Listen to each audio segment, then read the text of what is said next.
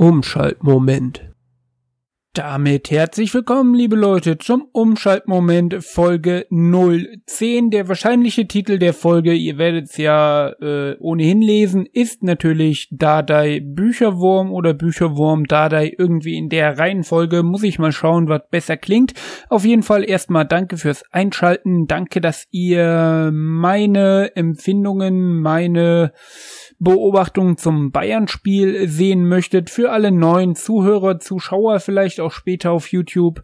Der Umschaltmoment dreht sich um die Hertha und geht Spieltag für Spieltag Ausnahmen ausgeschlossen wie gegen Mainz darum, dass wir einfach mal das Spiel nochmal über 90 Minuten genauer anschauen, beziehungsweise ich mache das und dann berichte ich euch davon, was mir so aufgefallen ist taktisch oder anweisungsmäßig, wo hat sich Hertha äh, gut verhalten, wo weniger gut und ansonsten auch noch so viele kleine Randsachen, die vielleicht andere Podcasts aus der Hertha-Szene nicht ganz beobachten.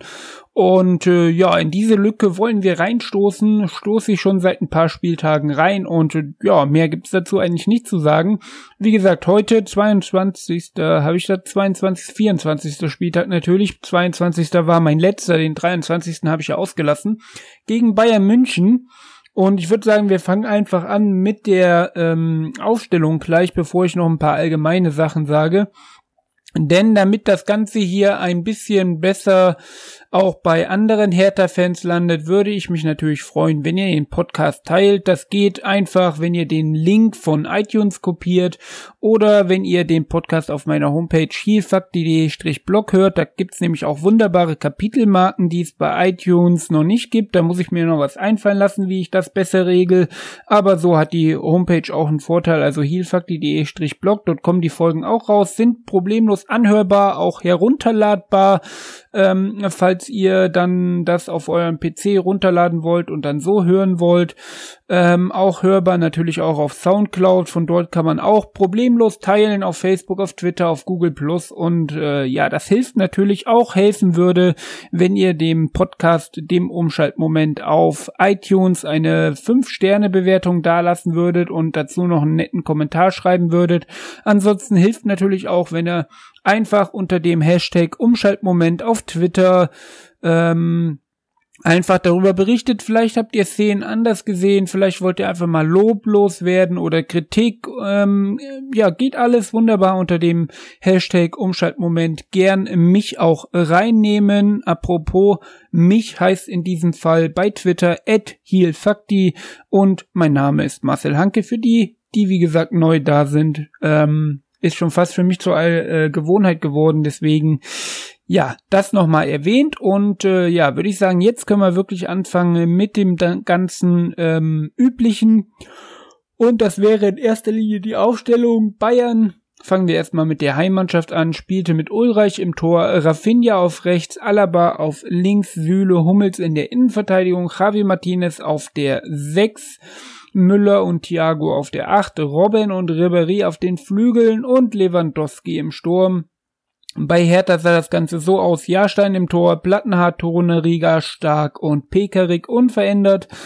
Davor eine einzige Sechs mit Lustenberger, dafür zwei Achter mit Darida und Lazaro und auf den Flügeln äh, Solomon Kalou sowie zum ersten Mal seit langer, langer Zeit von Anfang an Matthew Leckie und vorne drin im Sturm weiterhin Davy Selke. Da ja Ibisevic gegen Mainz ja ein bisschen was auf die Nase bekommen hatte, also da keine Überraschung. Äh, die einzige Überraschung, darüber hatte ich ja vorher auch mit Mark Schwitzky gesprochen, Ed junger Herr auf Twitter, ne? Ähm, werde ich eh gleich noch ein Foto von äh, posten. Das äh, eigentlich hätte man erwartet, dass die Doppel-Sechs des Todes zustande kommt mit Lustenberger und Schellbrett, weil ich auch zu ihm geschrieben habe, weil Hertha aktuell keinen hat, der ins rechte Mittelfeld kann, weil Weiser außer Form ist, Lecky außer Form ist und so Lazaro immer rechts spielen muss. Da der hat jetzt den Weg genommen dass er Lazaro wie von mir gewünscht ins Zentrum geschoben hat und überraschend Lecky reingeworfen hat. Und äh, um das schon mal vorwegzunehmen, Lecky hat deutlich besser gespielt als zu seinen Einwechslungen. Das war's also schon mal von den Aufstellungen. Die spielte Statistiken, mein Gott. Besagen. Endstand 0 zu 0, das kommt für viele vielleicht jetzt überraschend. Torschüsse Bayern 19, Hertha 5. Die Laufleistung 117 Kilometer für die Hertha, 109 für die Bayern. Gespielte Pässe 752 auf Bayern-Seite, 244 auf Hertha-Seite. Davon Fehlpässe 91 bei den Bayern, 93 bei Hertha. Es ist noch in Ordnung. Passquote aber wieder ein großer Unterschied. Bayern 88 Prozent und Hertha nur 62 Prozent. War ab und an einfach zu hektisch und ja, Ballbesitz gegen die Bayern 76 Prozent für die Bayern, 24 Prozent für die Hertha. Und ja, ansonsten ist klar, Standardsituation hatte Bayern ein paar mehr. Dann unsere übliche äh, dritte Kategorie, äh, die uns natürlich auch interessiert, die Laufleistung der einzelnen Spieler. Wie so oft auf Platz 1 Fa äh, Fabian, natürlich auf Platz 1 Wladimir Darida mit 13,36 Kilometer auf Platz 2 Fabian Lustenberger 11,79 Kilometer Platz 3 überraschend Matthew Leckie 11,47 Kilometer Platz 4 Valentino Lazaro mit 11,39 gefolgt von Peter Pekerin mit 11,15 und auf Platz 6 kommt der erste Bayern-Spieler mit 10,71 Kilometer Javi Martinez, aber ist ja klar klar, wenn man öfter den Ball hat, muss man in der Regel auch weniger Kilometer machen. Ähm, auch überraschend ist, dass Jordan Torunariga 10,04 Kilometer hat. Das sind fast so viele wie der drittbeste Bayern-Spieler. Heieiei, und auch deutlich mehr. Nee, Niklas Stark hat doch noch ein bisschen mehr zurückgelegt. 200 Meter mehr. Das also auch zur Laufleistung dann können wir ja schon mal vorwegnehmen. Hertha, wie gesagt, 0 zu 0 gegen die Bayern und somit, ganz überraschend, Hertha zum dritten Mal in Folge auswärts ohne Gegentor. Also das ist wirklich eine scheinbar neue Qualität, die diese Hertha in der un unkonstanten Saison äh, an den Tag legt und ja, äh, noch mal gehen, weil Folgen anfangen, ist bei mir immer so, wisst ihr ja. Keine Ahnung, was das für ein Schutzreflex ist. Kommen wir direkt, bevor wir in das Spiel einsteigen, zu dem angesprochenen äh, Tweet von mir. Wie gesagt, Ed jungerherr 1892, Mark Schwitzky auf Twitter. Und er hat, ähm, ich glaube, einen Tag nach dem Spiel getwittert oder war es am selben Abend? Nee, muss einen Tag danach gewesen sein, genau, 12.46 Uhr. Für die Leute, die es auf YouTube schauen, die sehen den Tweet jetzt vielleicht eingeblendet. Ansonsten müsst ihr einfach mal nach junger Herr 1892 äh, suchen bei Twitter. Und zwar hat er geschrieben, was ich sehr lustig fand. Habe gehört, Robert Lewandowski wollte gestern nach dem Spiel seine Frau anrufen, aber Toruna Riga plockte die Leistung, äh, Leitung. die Leistung, ja natürlich. Auf jeden Fall sehr, sehr witzig und spiegelt auch so ein bisschen wieder, wie Toruna Riga gespielt hat. Und äh, ja, würde ich sagen, ist das der perfekte Einstieg, um mal zu schauen, was so alles passiert ist, was auffällig war. Wie gesagt, mittlerweile eher weniger taktisch ähm, in der Analyse, viel mehr auf die kleinen Sachen, die zwischendurch passiert, wo so ein bisschen, wo nicht jeder Podcast ein Auge drauf hat und dann vor allen Dingen auch nochmal so ein Spielfilm, quasi ein Live-Ticker in Ton. Kann man so sagen, würde, trifft es am ehesten. Und äh, das erste, was mir aufgefallen ist, ist wenige Sekunden vor dem Anpfiff da müsst ihr mal drauf achten, wenn ihr da noch mal reinguckt. Boah, Entschuldigung, ich weiß nicht, warum ich jetzt wieder müde bin. Ich bin seit Stunden wach und jetzt immer, wenn ich denn die Aufnahme anmache, bin ich müde. Es ist ekelhaft, ey, ekelhaft. Ich will nicht gähnen. Also, Sekunden vor dem Anstoß, achtet da mal auf Solomon Kalou und Valentino Lazaro. Die stehen da sehr eng zusammen und fuchteln noch mal ein bisschen mit den Armen und äh, ich weiß nicht, wer von den beiden die Erklärung bekommen hat. Es waren, ich, wie ich vermuten würde, so von der Gestik her letzte taktische Anweisung, weil immer gezeigt wurde, wenn der Ball dahin kommt, quasi, und dann wurde der Arm ausgestreckt, dann irgendwie so eine Schiebebewegung. Also entweder hat Kaluda Lazaro nochmal angewiesen, weil, wie gesagt, Lazaro auf der Doppel-8 neben Darida gespielt hat und er auf der Seite von Kalu zuzuordnen war. Also quasi im linken offensiven Mittelfeld und Kalu war so links außen. So würde ich das am ehesten noch ähm, beziffern. Und vielleicht haben sich die beiden da nochmal verständigt, wie sie sich zu verhalten haben. Denn Hertha hat diese Taktik mit dem 4-1 ähm, 2-2-1 würde ich sagen, noch nicht oft gespielt. Es ist auch kein 4-3-3 gewesen und auch natürlich kein 4-2-3-1, wie wir das sonst immer spielen. Aber man kann sagen beim 0 0, dass die Taktik soweit aufgegangen ist, mit Darida und Lazaro zwei gute Leute da vorne auf die Acht zu stellen, die den Spielaufbau des Gegners so ein bisschen stören. So. In der vierten Minute gab es die erste große Chance ein Kopfball von Lewandowski nach Alaba-Flanke ist jetzt mir nichts aufgefallen, was man hätte besser verteidigen können, ist einfach die Klasse der Bayern gewesen, sich da durchzuspielen, zu, durchzukombinieren und Alaba mit der Flanke punktgenau auf Lewandowski, aber Jahrstein war da und mit seinem Fuß einen Reflex rausgeholt und ja, damit äh, schon kein frühes Gegentor. Das wäre, glaube ich, mit dem Matchplan nicht ganz konform gewesen.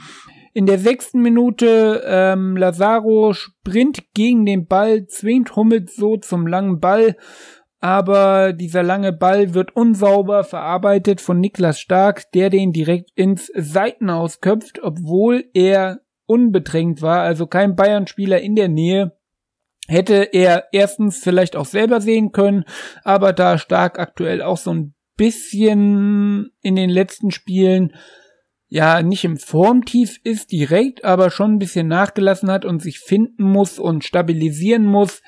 Da hätte dann einfach von Pekarik oder ja von Toruneria kann man es auch nicht unbedingt erwarten. Also sagen wir mal von Pekarik und Lustenberger, die beide sehr sehr erfahren sind, hätte da ein Kommando kommen müssen. Einfach sagen, Junge, du hast Zeit, nimm mit der Brust an und dann verarbeite den Ball sauber. So gab's halt Einwurf für Bayern und somit kein Ballbesitz. Ansonsten hatten wir mehrmals die Situation, dass Toro Nariga stark gegen Lewandowski agiert hat, dem kaum Raum gelassen hat zur Entfaltung. In der achten Minute dann gab es einen Darida-Freistoß, der endlich mal nicht kurz nach hinten ausgeführt wurde, sondern vom Halbfeld äh, nach vorne ja geschlagen wurde und Niklas Stark setzt dem Kopfball knapp neben das Tor. Ich habe jetzt im Kicker Live-Ticker ähm, bevor ich das Spiel dann geguckt habe, nochmal nachgelesen. Die haben geschrieben, dass Plattenhardt den Freistoß geschrieben hat, aber ich bin mir recht sicher, dass es Darida war und der Ball mit rechts reingetreten wurde. Also keine Ahnung, welcher Praktikant da beim Kicker zu Werke war, aber ich finde, man könnte Plattenhardt und Darida schon unterscheiden. Das sind, unterscheiden. Das sind jetzt für mich keine Zwillinge. Aber gut, nur als Randnotiz. In der elften Minute, Lecky Gretsch, Grätsche gegen Sühle wird nur wegen des Versuchs abgepfiffen und äh, ja, hat Niklas Sühle nicht mal annähernd getroffen.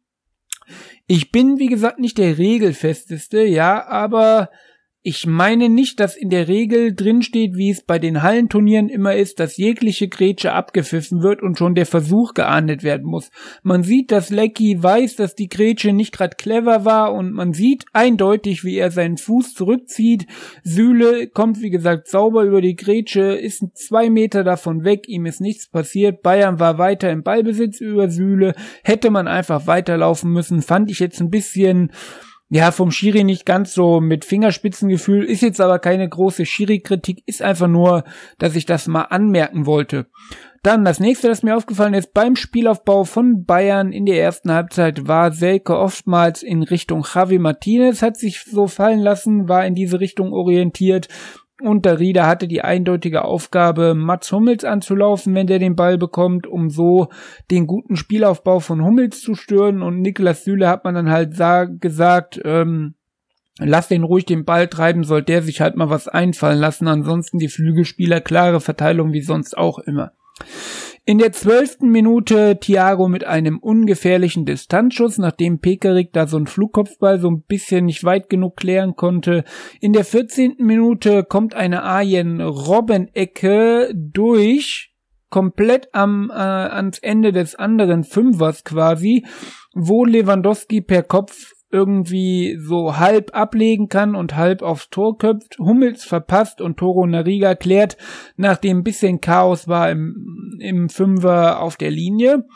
In der 17. Minute Lewandowski ist durch, umkurvt Jahrstein und Jahrstein und Toro Nariga klären dann irgendwie im Verbund, aber ich glaube, es war der Fuß von Toro Nariga, war aber bisschen undurchsichtig, aber ja, Hertha in dem Moment, zu dem Zeitpunkt hier in der Anfangsphase der Partie Mit ein bisschen Glück muss man sagen, war nicht alles sauber verteidigt. Toro Riga hatte oft Glück, dass er einfach gut stand, aber es ist auch ein Qualitätsmerkmal und ja, in der 18. Minute, also nur eine Minute später, das erste Lebenszeichen von der Hertha, Darida mit einem Distanzschuss. Ulreich muss da ran, kann den dann noch zur Ecke klären.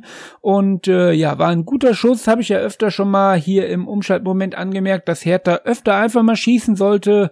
Ähm, wenn er abgefälscht wird, reingeht, ist super. Ansonsten, wie gesagt, auch so ist das ein gutes Zeichen, dass die Mannschaft lebt. Und das war einer davon vorher gut abgelegt von äh, Davy Selke. Und wo wir gerade bei Davy Selke sind, die Anmerkung von mir ähm, äh, zu ihm ist, dass es halt ein verdammt schwieriges Spiel für Davy Selke war und ich nachher in seiner Bewertung das auch berücksichtigt habe und ich finde, das sollten alle machen. Ja, er hat jetzt nicht viele Chancen produziert, ja, er war nicht oft am Ball, aber hat auch wieder viel defensive Wege gemacht, unheimlich wichtig und äh, wenn er mal den Ball hatte, hat Bayern da schon gutes Personal defensiv und ich finde, er hat in dem Spiel ordentlich gespielt, war war für mich absolut okay und Außerdem notierte direkt Lecky zudem besser als zuletzt als Joker. In der 30. Minute fast die nächste Hertha-Chance, nachdem lange Mittelfeldgeplänkel war und nichts passiert ist. Ihr seht einen Riesensprung und äh, Darida verpasst nach einer Flanke von Pekarik war es, glaube ich, den Ball nur ganz knapp mm, eine Millisekunde zu spät dran, wie man sagt, und Ulreich kann den Ball dann aufnehmen. In der 31. Minute Hertha wieder im Angriff. Kalu kann Tempo machen und äh, Plattenhardt hinterläuft wie so eine wie so ein ICE und Kalu will Plattenhardt anspielen, aber absolut schlampiger Pass und so hat Plattenhardt nur noch ja die Entscheidung zwischen lasse ich den Ball zum Abstoß ins Ausgehen oder versuche ich äh, Rafinha unter Druck zu setzen. Er hat sich für Zweiteres entschieden, aber dabei Rafinha gefault und so gab es Freistoß für die Bayern. Muss einfach Kalu sauberer passen. Dann äh, von mir die Notiz, dass Bayern eigentlich nur über die Standards wirklich gefährlich wurde und aus dem Spiel heraus relativ harmlos war, da die Hertha sehr wach war beim Verteidigen, die Räume eng gehalten hat und äh, als Team auch gut verteidigt hat. Und so natürlich die die Bayern ähm, es schwer hatten ähm, Räume zu finden. Und ja dafür hat Hertha aber auch eigene Offensivansprüche über Bord geworfen, aber kann man so gegen die Bayern machen, finde ich. In der 35. Minute Ribery mit, äh, nee, Ribery völlig alleine vor dem Tor und haut den Ball weit drüber. Das war die Szene, wo ich glaube, Robben vorlegt, Ribery wirklich komplett blank steht und den Ball in die dritte Etage haut. Auch notiert von mir, Pekarik mehrmals zu passiv gegen Franck Ribery, ähm, ist in der ersten Halbzeit sehr auffällig gewesen, Ribery. Und Pekarik hatte da nie wirklich Zugriff drauf, gerade nach hohen Bällen, wo man wo man sagen muss, dass Bayern keinen kontrollierten Spielaufbau, keinen kontrollierten Spielzug hatte und der Ball irgendwie nur hoch nach vorne geschlagen wurde, hat Pekarik Ribery immer die Zeit gegeben, den Ball runterzunehmen, zu verarbeiten und sich aufzudrehen und das finde ich schon, sollte Pekarik nicht machen. Gerade wenn er nicht der schnellste ist, sollte man Ribery nicht die Möglichkeit geben, Tempo aufzunehmen. In der 43. Minute Hummels Fehlpass, Kalu spielt Rafinha aus, stellt seinen Körper gut rein und äh, Thiago, der Rafinha helfen wollte, bleibt nur das Foul. Diesmal clever gemacht von Kalu, war nicht mehr drin, da er alleine vorne war und alle anderen Bälle schwierig zu spielen waren. So gab es einen Freistoß und das kann Hertha in der Regel ganz gut, auch wenn dieser jetzt nicht so wirklich was führte. Eine Minute später, nachdem Bayern den Freistoß abfängt, kommt ein langer Befreiungsschlag von den Bayern. Torunariga im 1 gegen 1 gegen Lewandowski. In der Zeitlupe sieht man, dass Lewandowski geschickt seinen Ellbogen in Torunariga rammt mit so ein bisschen, also so ein kleiner Schubser ist das halt muss man nicht unbedingt abpfeifen, da merkt man halt, dass Toro Nariga hier und da noch die Robustheit fehlt, da einfach mal gegenzuhalten oder selber clever zu faulen. Aber was man äh, Toro Nariga zugute halten muss, er lässt sich von dem Ellbogenschubser, der wie gesagt im Rahmen ist, ist noch absolut okay. Ähm, das will ich ja, dass man ab und an Fußball spielt und sich nicht immer fallen lässt. Ähm, aber Tore Riga kämpft sich zurück und klärt die Situation, nachdem er fast von Lewandowski dadurch ähm, ausgespielt wurde und klärt zur Ecke. Und das war's dann auch schon in der ersten Halbzeit und ich würde sagen, wir machen gleich nahtlos weiter mit der zweiten Halbzeit.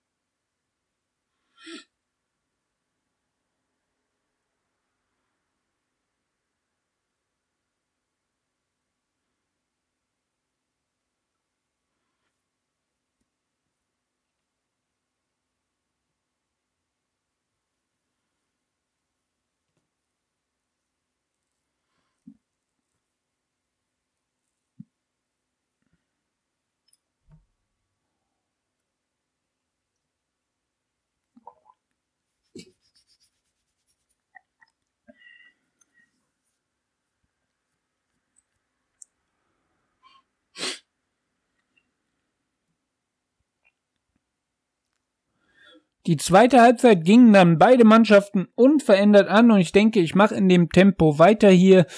Ähm, allgemein gilt zu sagen, ich habe es jetzt nicht über Sky geguckt ähm, und äh, sondern wie so oft über einen englischen Sender, weil mir da einfach die Kommentatoren besser gefallen.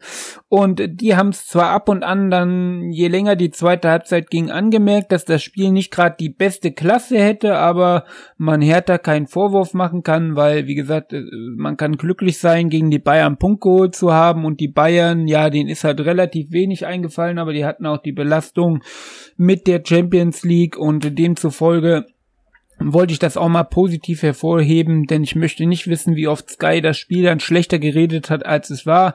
Ich fand so auch noch auf einem guten Level, war jetzt nicht das schlechteste, was ich in der Bundesliga in den letzten Jahren gesehen habe, also alles okay.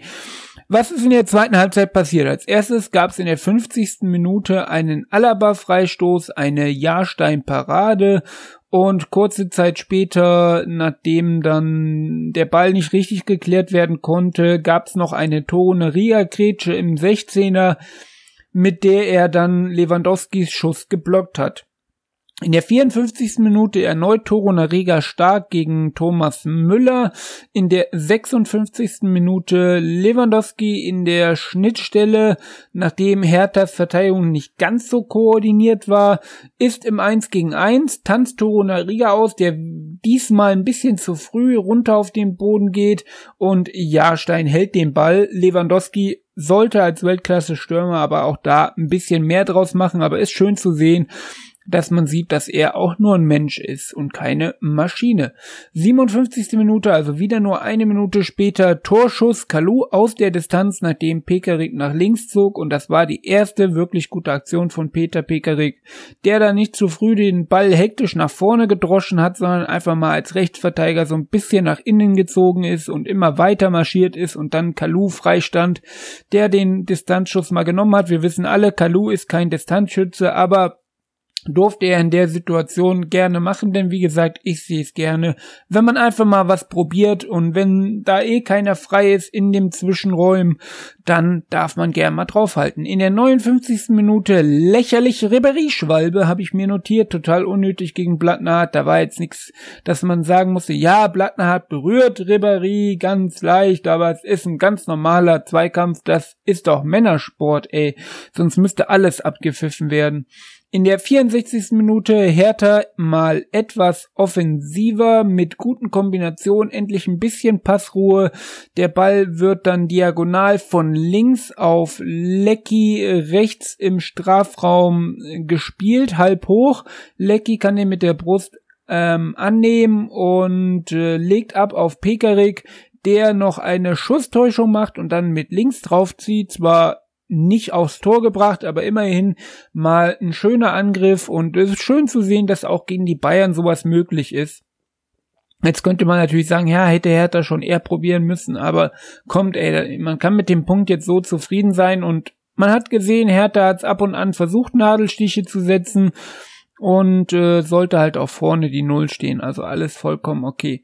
In der 66. Minute eine Rafinha-Flanke stark, stand zu weit weg von Lewandowski, aber Gott sei Dank kann der den Schuss nicht wirklich ähm, präzise und fest ähm, ja, setzen und so hatte Jahrstein keine Probleme, den zu halten. In der 71. Minute kommt Esswein für Selke, der dann auch seine Position übernommen hat. Hatte ja in der Saisonvorbereitung öfter gespielt als Stürmer, so ein bisschen Konterstürmer.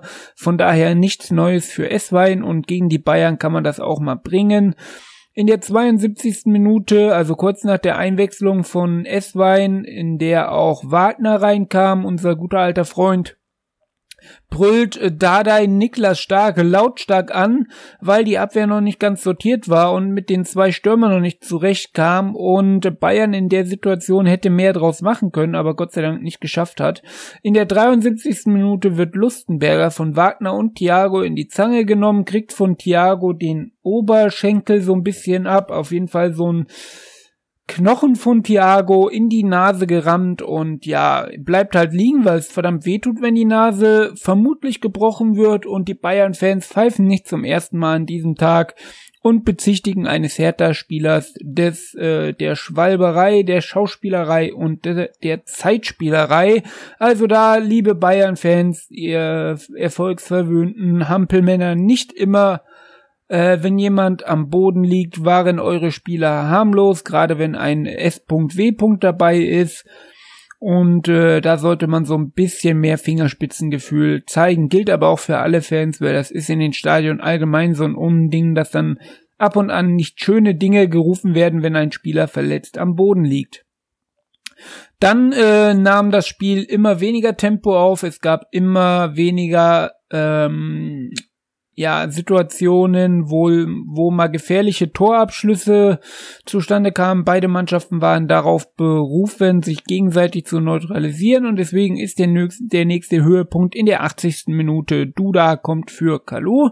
Duda, Torschütze aus dem Hinspiel nach starker Vorarbeit von Genki, Lionel Haraguchi und äh, ja, das ist schon ein Highlight, war. In der 83. Minute Lazaro mit einem Abschluss nochmal mittlerweile auf links gerückt, weil wie gesagt Duda aus seine Position übernommen hat im Zentrum und Lazaro den Kalu-Ersatz gegeben hat. Und da hat man wieder gemerkt, dass Lazaro auf den Flügeln nochmal einen Ticken stärker ist, weil er einfach da seine Schnelligkeit, Dribbelstärke und so weiter besser reinbringen kann ins Spiel. Ähm, zu dem Zeitpunkt, als Lazaro den Abschluss suchte, war Hertha in Überzahl, da Kingsley Coman an der Seitenlinie behandelt wurde. In der 86. Minute Lustenberger stark gegen Lewandowski im eigenen 16er und das war definitiv kein Elfmeter. Lustenberger war vorher am Ball und dann trifft erst ähm, Lewandowski selber Lustenberger Stollen und der Nachschuss von Vidal auch für Jahrstein kein Problem und wie gesagt definitiv kein Elfmeter. In der 79. Minute noch, äh, in der 79. in der 90. Minute noch mal ein dummes und unnötiges Plattenhard-Foul gegen Javi Martinez, der bekannterweise Rechtsfuß ist, an der rechten Strafraumkante stand und sich hätte aufdrehen müssen. Da muss man einfach sagen, Plattenhardt, bleib hinter ihm, lass ihn nicht aufdrehen und stell ihn nur. Mehr musst du nicht machen. Aber nein, er gibt dem Javi Martinez einen unübersehbaren Schubser und tritt da nochmal ein bisschen nach und so gab's in der 90. Minute nochmal einen Freistoß an der Strafraumkante für die Bayern und äh, Robben hat den geschossen. Ähm, war jetzt nicht so stark, sah in der ersten, also in Echtgeschwindig Echtzeitgeschwindigkeit ähm, gut aus, was Jahrstein da gemacht hat, aber je mehr Wiederholungen man gesehen hat, desto mehr kann man sich schon fast fragen, warum Jahrstein den Ball nicht irgendwie versucht zu fangen und dann einen Konter einzuleiten. Aber wie gesagt, keine Kritik an Jahrstein. Geht auf Nummer sicher, wehrt den Ball mit beiden Fäusten zur Ecke, ist vollkommen okay. Und das war's dann vom Spiel. Nichts mehr Besonderes passiert. Und äh, ich würde sagen, mein Fazit zum Spiel. Ähm, Hertha hat relativ wenig nach vorne entwickelt und äh, trotzdem, wie gesagt, wie ich eben auch schon gesagt habe, ein paar Nadelstiche gesetzt, ein paar Möglichkeiten gehabt, aber man stand hinten absolut sicher, hat relativ wenig zugelassen für die Bayern. Jetzt kann man natürlich sagen, Ribéry's äh, tausendprozentige Chance ein paar Mal Lewandowski, die er an guten Tagen machen kann, aber man kann die Bayern nie ganz ausschalten und von daher würde ich sagen, Hertha mit einem guten Spiel, gerade defensiv, offensiv ab und an sich mal gezeigt und von daher auch mit einem verdienten Punktgewinn. Lecky stark verbessert und äh, Toro Nariga auch sehr stark, auch wenn er ein, zwei kleine Wackler dabei hatte. Aber wie gesagt, absolut okay und so kann das doch was geben. Zu den Noten, die ich heute vergeben werde. Jahrstein kriegt von mir die Note 2 plus. Marvin Plattenhardt auch defensiv sehr stark, offensiv leider kaum in Aktion gewesen.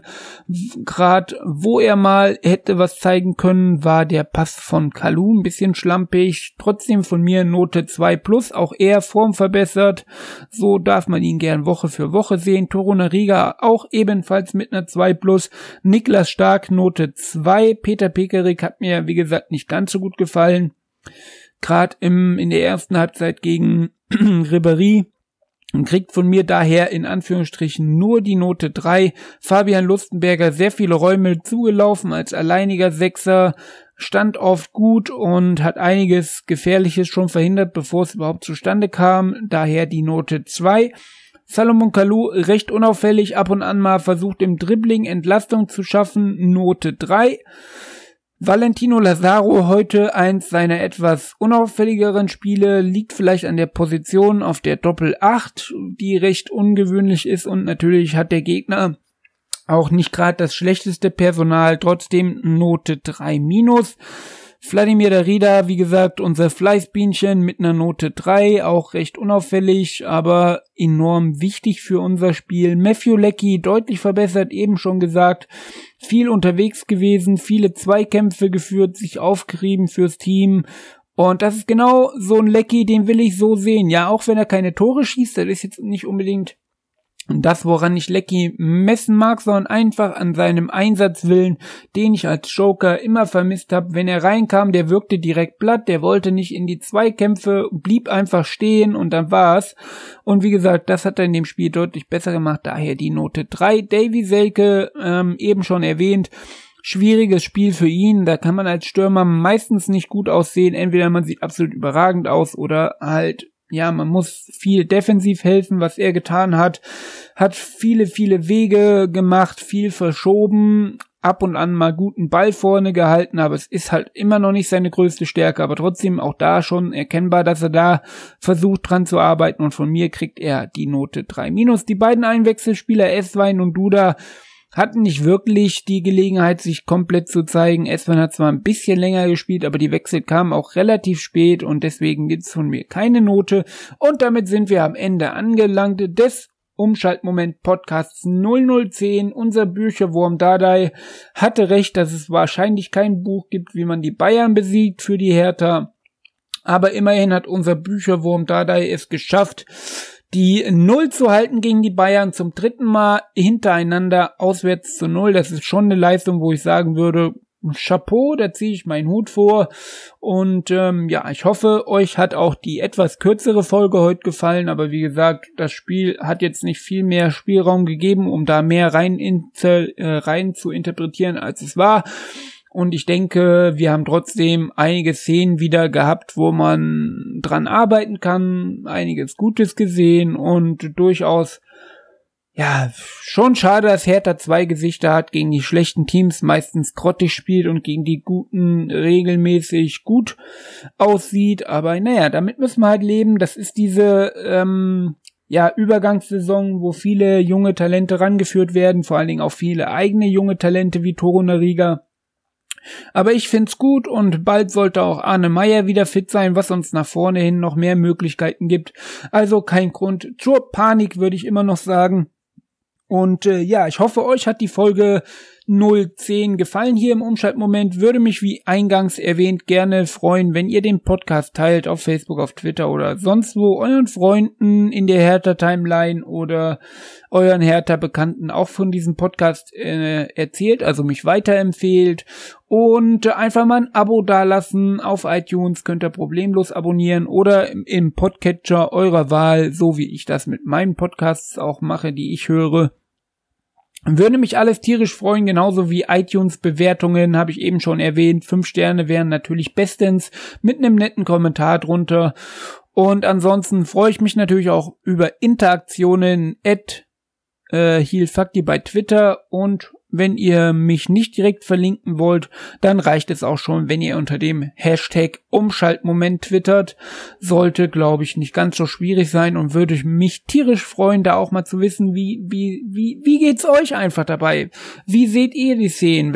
Ich kann ja auch vieles hinein interpretieren und ihr habt das ganz anders gesehen, ja. Man ist immer, also man sollte immer offen sein für andere Blickwinkel und deswegen würde ich mich sehr darüber freuen. Außerdem könnt ihr auf meiner Homepage heelfakti.de-blog, wie gesagt, den ähm, Podcast ebenfalls hören, dort sogar mit Kapitelmarken, damit ihr direkt, wenn ihr nur die zweite Halbzeit, nur das Fazit oder nur die Noten hören wollt, direkt problemlos dorthin gelangt. Ähm, zudem könnt ihr auf meiner Homepage auch aus Versehen auf die Werbung klicken, die dort ausgeliefert wird, weil das würde mir helfen, ein paar Einnahmen zu generieren, denn der Podcast verursacht leider auch ein paar Ausgaben Ich habe einen extra Audiodienst, womit ich versuche, meine Tonqualität noch zu steigern. Ich bezahle für Soundcloud äh, ein bisschen Geld und natürlich für meinen Server selbstverständlich auch. Deswegen, wenn ihr da ab und an auf die Werbung klickt, hätte ich damit kein Problem. Ansonsten kann man mir immer auf meiner Homepage links oben spenden. Das geht dann via PayPal. Wenn ihr monatlich was übrig habt und sagt, ey, den sein Podcast, der ist gut und ich möchte den unterstützen und äh, bin da mit einem Teilen oder mit einer iTunes-Bewertung überfordert, dann wie gesagt könnt ihr auf meiner Homepage healfakti.de-blog links oben, wenn ihr über den normalen PC online geht, diese Spende absolvieren. Wenn ihr übers Handy auf meine Homepage geht, healfakti.de, dann ist das Spendenblock in links nicht links oben, sondern müsst ihr erstmal die ganzen Beiträge runterscrollen und dann kommt die Seitenleiste ähm, da einfach ein bisschen weiter runterscrollen. Aber würde mich natürlich tierisch freuen, wenn ihr mich und meinen Podcast unterstützt, damit ich mir besseres Equipment kaufen kann, vielleicht ein neues Mikro, PC oder wie gesagt die Kosten einfach decken kann, würde mir echt helfen. Nun aber bin ich raus, wünsche euch wie immer viel Spaß mit unserem gewohnten Outro. Wer es noch nicht kennt, ja, ich sag einfach mal nix, ne? Lasst euch überraschen, ist schön und äh, trifft, denke ich, auch einigermaßen auf das Spiel zu. Also bis zur nächsten Folge im Umschaltmoment. Ciao, ciao, euer Heal Fakti. Das war super. Ein Spiel. Vier Tage besoffen.